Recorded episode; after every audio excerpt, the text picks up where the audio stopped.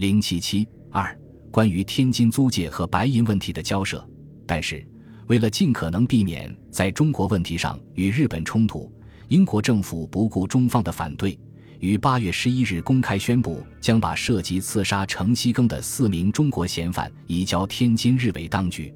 蒋介石认为，英方的决定严重损害中国的主权，中国政府无法容忍做事，这就引发了国民政府新的抗议交涉。根据蒋介石的电视，驻英大使郭泰祺八月十二日向哈利法克斯递交书面照会，以示抗议，指出所谓天津地方当局的合法地位是英国政府和中国政府都不予承认的，因而所发出的引渡要求也是不合法的。因此，在当前情况下，移交嫌犯有被法律之公正，也不可能有公正之审讯，与英国的司法原则背道而驰。中国政府强烈要求英国政府在实施引渡决定之前，再度慎重考虑，以维持执法之公正和中英两国现有之友好关系。八月十三日，国民政府又通过驻于英国使馆办事处致电卡尔大使。委座对贵国政府决定引渡中国嫌犯引为憾事，判对我之抗议即有迅速答复。声明此种举动在事实上或情理上绝无承认天津为组织之意。在英方未作出答复的情况下，八月二十一日，蒋介石在重庆会见英国代办毕德本，要求转告卡尔大使，蒋本人对英方的决定表示遗憾，要求英方对中国政府的抗议作出正式答复。并声明，此种引渡措施并不构成对傀儡政权事实上或法律上的承认。同一天，国民政府外交部也通过毕德本向英国政府正式提出抗议照会，强调英方向天津傀儡当局法院移交嫌犯是非法的。尽管围绕引渡嫌犯一案，中方已经数度向英方进行交涉，但是这一次国民政府的强烈反响。仍颇使英方感到意外，迟至八月二十五日，英国才由外交大臣哈利法克斯对郭泰祺八月十二日的召会作出书面答复，解释说，英方之所以没有在天津地方法院提出引渡要求时马上移交嫌犯，是因为当时掌握的证据尚不充分。但在七月二十四日的东京会谈上，日本方面以及法律顾问提供的证据。嫌犯中两人被指控谋杀，另外两人被指控加入非法恐怖组织。在此情况下，已经无法拒绝天津地方当局的引渡要求，因而英国政府已向天津英租界工部局发出相应的指示。另外，哈利法克斯在复函中还辩称，英国政府一贯维持天津英租界的中立地位。八月三十一日，郭泰祺再度召回英国外交部。要求勿将次城涉嫌华人移交日方，英方此项行动不仅违反司法惯例，而且违反了英国对华条约义务。指出本案之症结，并非在于四华人之有罪与否，主要问题即英方是否有权将华籍人民移交予为法院。即英内阁总检察官于半月前在伦敦审理人身保护状申请案时，已称天津法院为傀儡法院。应当指出。在天津租界危机期间，英国驻华大使卡尔一直不赞成轻易对日本让步。直到八月二十八日，卡尔还急电哈利法克斯，希望加强在远东的海军力量，重新确立英国业已受到损害的威信，并且指出，英国政府在天津危机中站在日本一边，无疑损害了英国的威信。近来发生的许多事情，如引渡四名嫌犯，使得中国人对我们产生了疑虑。他们希望我们重新保证英国仍将在远东起重要作用，但是，在欧洲大战爆发前后，对日绥靖已成为英国远东政策的主导面。在日方的屡屡施压之下，英方最终于九月五日把涉及成案的四名中国人自租界监狱引渡至为天津地方法院，该四人旋被交予天津日军当局。然而，英国的退让换得的是日本的步步进逼。也使国民政府方面愈益不满，英国远东政策周旋的余地越来越小。至于天津存银问题，则由来已久，所引起的英日之间以及中英之间相应的交涉也颇为复杂。战前一九三五年十一月，国民政府实施法币政策，收兑流通中的白银，另集中各行作为发行准备的白银。但在华北地区收回的白银，却因日方无理阻扰，未能南运，大部分留存于天津和北平的中国，交通两行。待到抗日战争爆发，日本占领平津之后不久，即试图掠夺在租界的白银。一九三八年春尾，中国联合准备银行出笼后，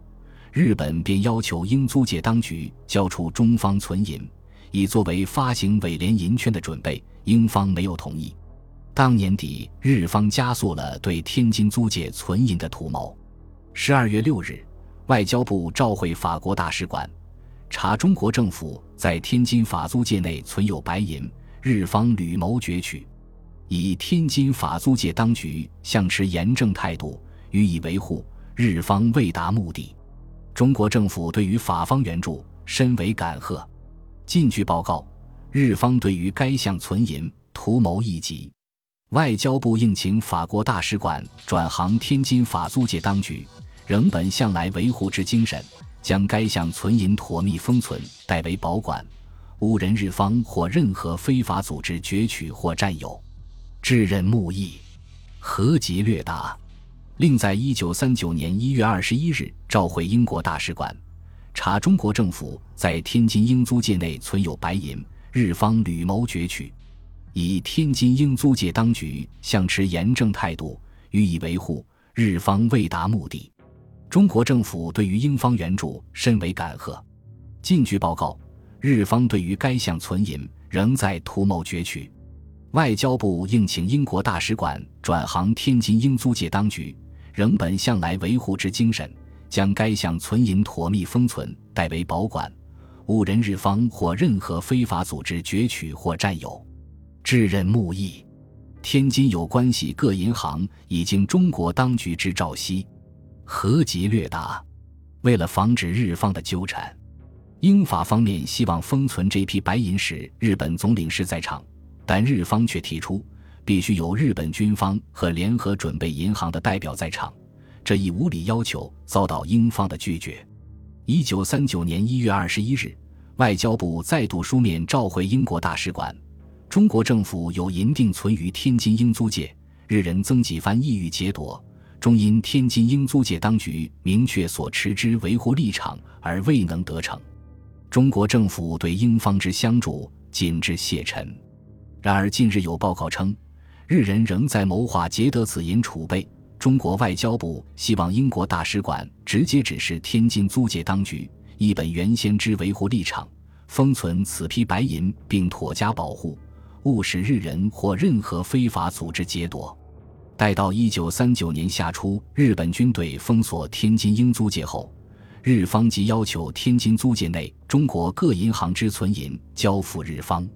当时。日华北方面军总司令杉山元公开宣称，英国若不将英租界中的白银移交伪华北临时政府，并禁止法币流通，则天津问题无从解决。英国若拒绝与日方合作，则日军在必要时准备增强对华北英侨之限制，英国必须对华北局势恶化负责。有鉴于此，七月五日，中国外交部召回英国大使馆。关于日伪谋取中国政府在天津英法租界存银事，外交部曾于二十八年一月廿一日略请英大使馆转行天津租界当局，将该项存银妥为封存，代为保管，误人日伪攫取或占有在案。现据报，英当局现拟允迪接收该项存银等情。查此项消息如果属实，不啻有显于中国政府不利。且与英国政府向来采取之政策不符，除分达外，相应略请英大使馆查照，特予严重注意，转达英国政府本一贯之精神，兼予维护保存，切勿接受日方该项要求，以敦睦义，并判见复为和。合集略答。同日，外交部还向法国大使馆致送了仅改动国别称谓而内容相同的节略。而在致美国大使馆的节略中，要求转达美国政府予以注意，提醒英法两国政府切勿接受日方该项要求。一九三九年七月，克莱奇与有田达成协定后，日方再次要求英方交出天津英租界之中方存银。八月底，英国政府表示，该项白银分别寄存于英法两国银行，在未商得法国同意前，不能单独解决白银问题。这样，天津存银问题实际上已经国际化了。